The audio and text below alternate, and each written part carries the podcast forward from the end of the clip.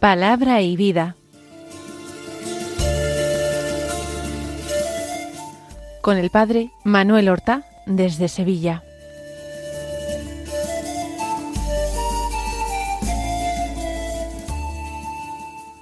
En el nombre del Padre y del Hijo y del Espíritu Santo. Amén. Alabados sean Jesús y María. Muy buenos días, queridos amigos, oyentes de Radio María y seguidores del programa Palabra y Vida. Estamos recién comenzando una nueva semana, la semana trigésimo primera del tiempo ordinario.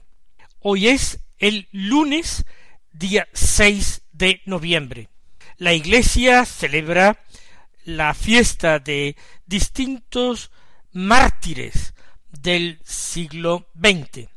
Entre ellos, de forma destacada, el sacerdote Pedro Poveda Castroverde, también Inocencio de la Inmaculada Canoura Arnau y sus compañeros. Este primero, Pedro Poveda, es nacido en Linares, provincia de Jaén, en 1874.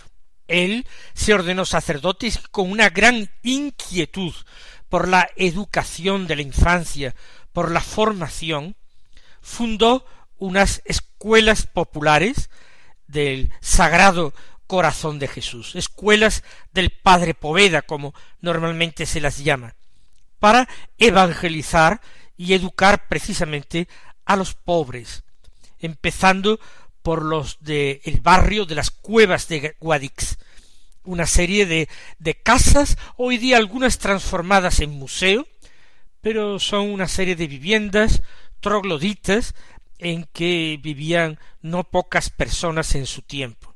Para llevar adelante esta obra de sus escuelas, fundó la institución teresiana, de maestras no son religiosas, pero sí consagradas, sin obligación de vida común, aunque puedan tenerla, maestras dedicadas a este apostolado educativo, la benemérita institución teresiana. Pedro Poveda murió mártir el día 28 de julio de 1936, muy pocos días después de comenzada la Guerra Civil Española. El otro santo, San Inocencio de la Inmaculada Canoura, y sus compañeros, él, Inocencio de la Inmaculada Canoura, nació en 1887 en la provincia de Lugo, en Mondoñedo, y era pasionista, sacerdote pasionista, dedicado también a la docencia dentro de su congregación religiosa. Y en la Revolución de Asturias de 1934, murió mártir el día 9 de octubre. Todos estos forman parte de una gran canonización que llevó a cabo San Juan Pablo II de mártires del siglo XX. Muchos de estos procesos estaban detenidos por razones de prudencia pastoral. A partir de estas canonizaciones ya se abrió camino a que siguieran otras muchas. Vamos ahora a escuchar la palabra de Dios que proclamamos en la liturgia de la misa del día. Seguimos con la lectura continuada de la importantísima carta de San Pablo a los romanos. Hoy del capítulo once tomamos los versículos veintinueve al treinta y seis que dicen así Hermanos, los dones y la llamada de Dios son irrevocables. Así como vosotros en otro tiempo desobedecisteis a Dios, pero ahora habéis obtenido misericordia por la desobediencia de ellos, así también éstos han desobedecido ahora con ocasión de la misericordia que se os ha otorgado a vosotros, para que también ellos alcancen ahora misericordia pues Dios nos encerró a todos en desobediencia para tener misericordia de todos. Qué abismo de riqueza, de sabiduría y de conocimiento el de Dios. Qué insondables sus decisiones y qué irrastreables sus caminos. En efecto, ¿quién conoció la mente del Señor? ¿O quién fue su consejero? ¿O quién le ha dado primero para tener derecho a la recompensa? Porque de Él, por Él y para Él existe todo. A Él la gloria por los siglos. Amén. Ya en la lectura del último día del sábado, quiero decir del último día que escuchábamos la carta de San Pablo a los romanos. En el último día, ya a propósito del pueblo de la antigua alianza del pueblo de Israel, al que Pablo pertenece, había dicho que los dones y la llamada de Dios son irrevocables. Esto lo había dicho, como digo, en relación al pueblo de Israel, que en aquel momento estaba dando la espalda a Cristo, que lo rechazaba como Mesías. Y sin embargo, Pablo no perdía la esperanza. Pablo sabía que todo esto obedecía a planes de Dios, y los planes de Dios siempre son planes de amor y de salvación. La providencia divina lo calcula todo. Para Pablo era clara una cosa, puesto que los judíos se habían cerrado al Evangelio, lo recibían con hostilidad, se negaban a reconocer en Cristo al Mesías esperado, por eso comenzó a predicarse el Evangelio a los paganos, y se obtuvieron frutos extraordinarios, rapidísimos. El Evangelio prendió como una llama en el mundo pagano antiguo. En pocos años desde Palestina hasta el norte, el Asia Menor, Grecia y hasta Italia, Roma, todo conquistado por el Evangelio, sin planes precisos de evangelización, sin proyectos, sin estrategias, muy sencillamente, misioneros que con fe y entrega y con un amor extraordinario a Jesucristo lo anunciaban a sus contemporáneos, lo predicaban a todos porque pensaban que ese era el gran tesoro que habían descubierto y que era necesario compartir esas indescriptibles riquezas. Por tanto, Pablo comienza precisamente de nuevo con esta idea. La llamada de Dios es irrevocable, la llamada a Abraham y a la descendencia es irrevocable. Pero así como vosotros en otro tiempo desobedecisteis a Dios, efectivamente los paganos no siguieron no ya la ley, pero su razón natural, porque Dios les había dado inteligencia y razón y sensibilidad para descubrirle, y a pesar de eso, los paganos no siguieron la razón, no siguieron las luces naturales que Dios les daba, se volvieron a los ídolos, se hicieron dioses de madera y de piedra y de metal y se postraron ante ellos. Vivieron totalmente de espaldas a la ley de Dios, que sin embargo era una ley natural inscrita en lo profundo de sus corazones y que todos podrían llegar a descubrir. Adoraron hasta animales, adoraron eh, fenómenos naturales como el rayo la luna, el sol, los astros, adoraron árboles, ríos, mares, toda esa abominación cometió el mundo antiguo. Se cerraron a la luz de la razón y se entregaron, como dirá Pablo, a pasiones vergonzosas, al pecado. En otro tiempo desobedecisteis a Dios, vosotros, los paganos. Pero ahora habéis obtenido misericordia por la desobediencia de ellos. Gracias a la desobediencia de Israel se os ha anunciado el Evangelio, os habéis convertido y ahora alcanzáis misericordia y os salváis. ¡Qué plan el de Dios! ¿A quién se le podría ocurrir una cosa semejante? Pues de la misma manera dice también estos han desobedecido ahora con ocasión de la misericordia que os se os ha otorgado a vosotros. ¿Para qué? Para que también ellos alcancen ahora misericordia.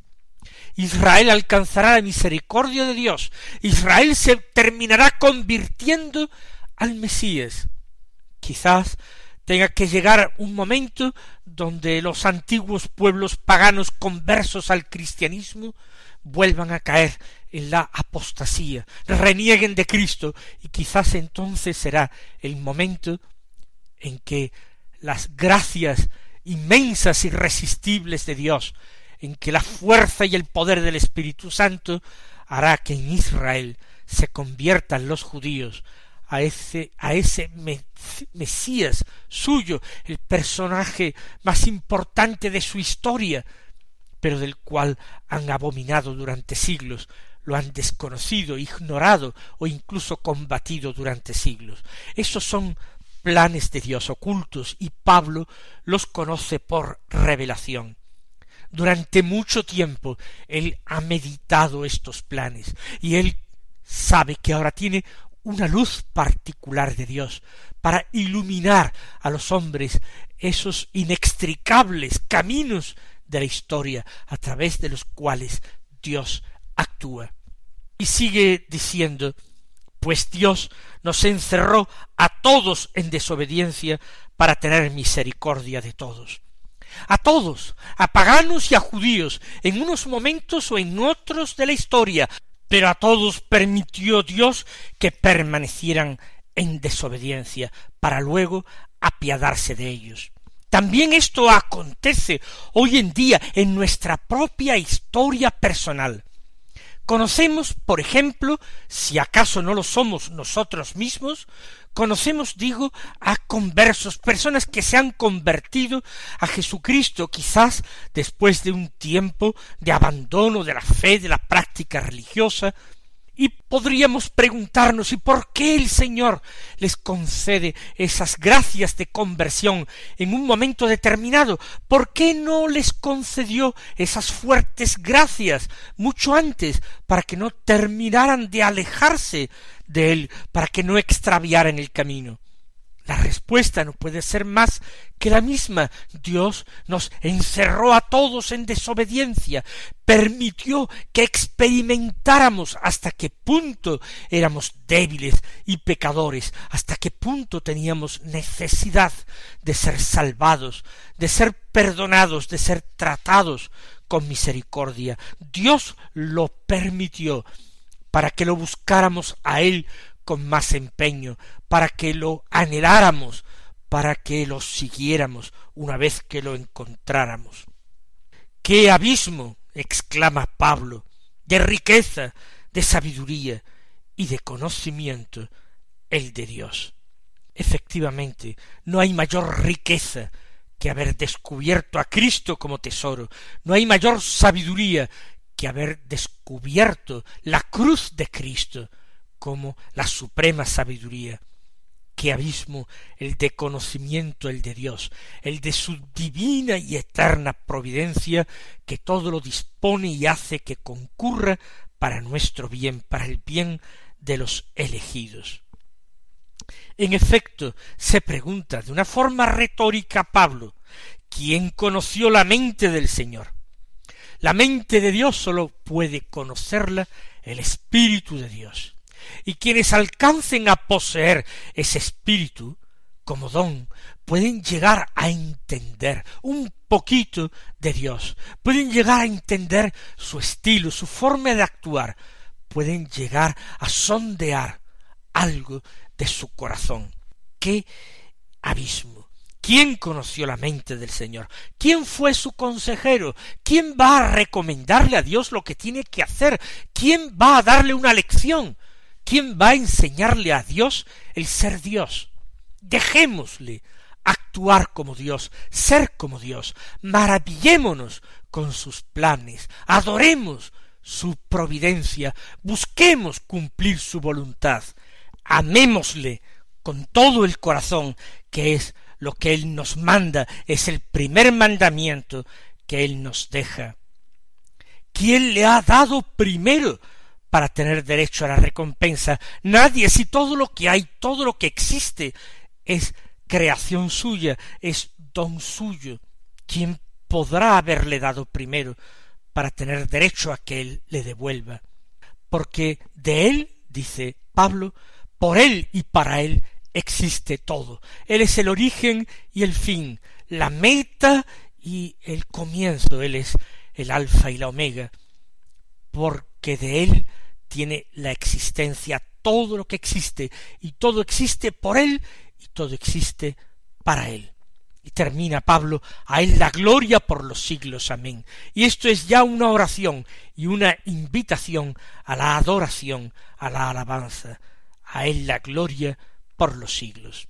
Vamos nosotros también a pedirle al Señor, aunque sea mínimamente, el descubrimiento de sus planes, la revelación de ese amor suyo que se manifiesta en la historia. Contemplemos nuestra propia historia, las propias circunstancias de nuestra vida, los acontecimientos que han transcurrido, cómo el Señor nos ha ido buscando, llamando, atrayendo, conquistando, cómo la gracia actuó quizás en momentos en que nosotros éramos más olvidadizos y estábamos más descuidados. Pero la gracia actuó y aquí estamos nosotros escuchando su palabra, aquí estamos nosotros repitiendo a Él la gloria por los siglos, aquí estamos nosotros tratando de amarle y servirle y tratando de amar y servir a nuestros hermanos según su mandato. Vamos a dar gracias, vamos a bendecir, vamos a tomar estas palabras de Pablo y convertirlas esta mañana en materia de nuestra oración.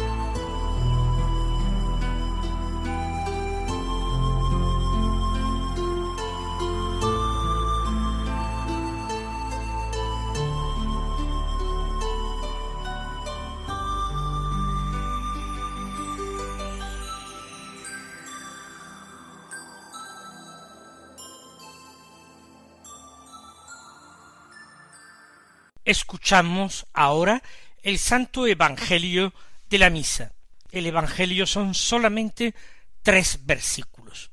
Del capítulo catorce de San Lucas, los versículos doce, trece y catorce, que dicen así. En aquel tiempo Jesús dijo a uno de los principales fariseos que lo había invitado, cuando des una comida o una cena no invites a tus amigos, ni a tus hermanos, ni a tus parientes, ni a los vecinos ricos, porque corresponderán invitándote y quedarás pagado. Cuando des un banquete, invita a pobres, lisiados, cojos y ciegos, y serás bienaventurado, porque no pueden pagarte, te pagarán en la resurrección de los justos está Jesús en casa de un fariseo, que lo ha invitado a comer.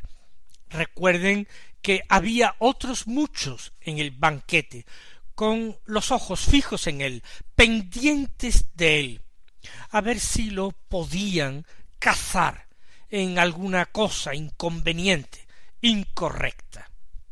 Y como Jesús había enseñado ya, al darse cuenta de como muchos convidados se afanaban por conseguir los mejores puestos en el banquete. El Señor había enseñado a escoger el último puesto para que así sea el Señor quien nos enaltezca, quien nos suba más arriba. Ahora eh, Jesús aprovecha la ocasión del banquete para dar otra lección a su anfitrión. Es uno de los principales fariseos el que lo ha invitado. Y dice, cuando des una comida o una cena, en definitiva, un banquete, no invites a tus amigos, ni a tus hermanos, ni a tus parientes, ni a los vecinos ricos. No quiere decir esto literalmente que Jesús no eh, quiera que uno invite en su casa a amigos y familiares. No, el mismo Jesús aceptaba invitaciones en muchas casas de todo tipo. La enseñanza que da el Señor es la gratuidad, la generosidad en el actuar. No podemos estar siempre pendientes de si corresponden a nuestros gestos. Encontramos a muchos cristianos por ahí que se sienten extraordinariamente dolidos ante la ingratitud de las personas, de las personas especialmente a las que ellos hacen algún bien. Y esto, en definitiva, es debido a que están todavía pendientes demasiado de la correspondencia.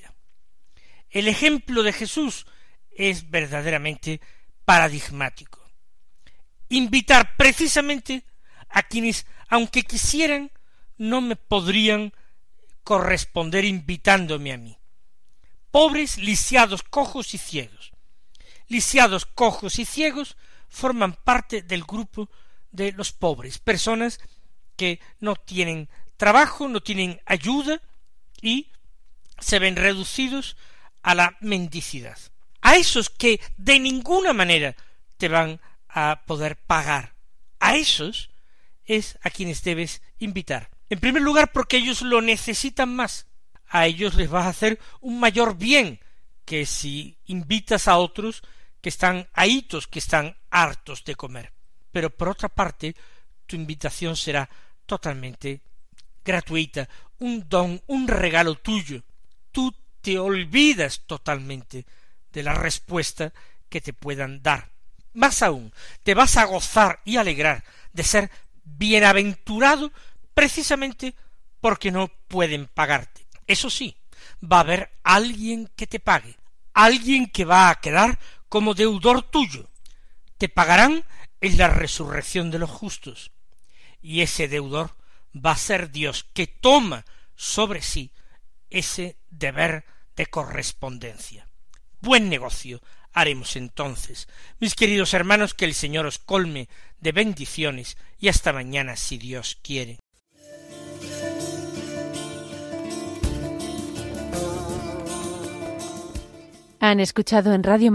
Palabra y Vida, un programa que dirige el Padre Manuel Horta.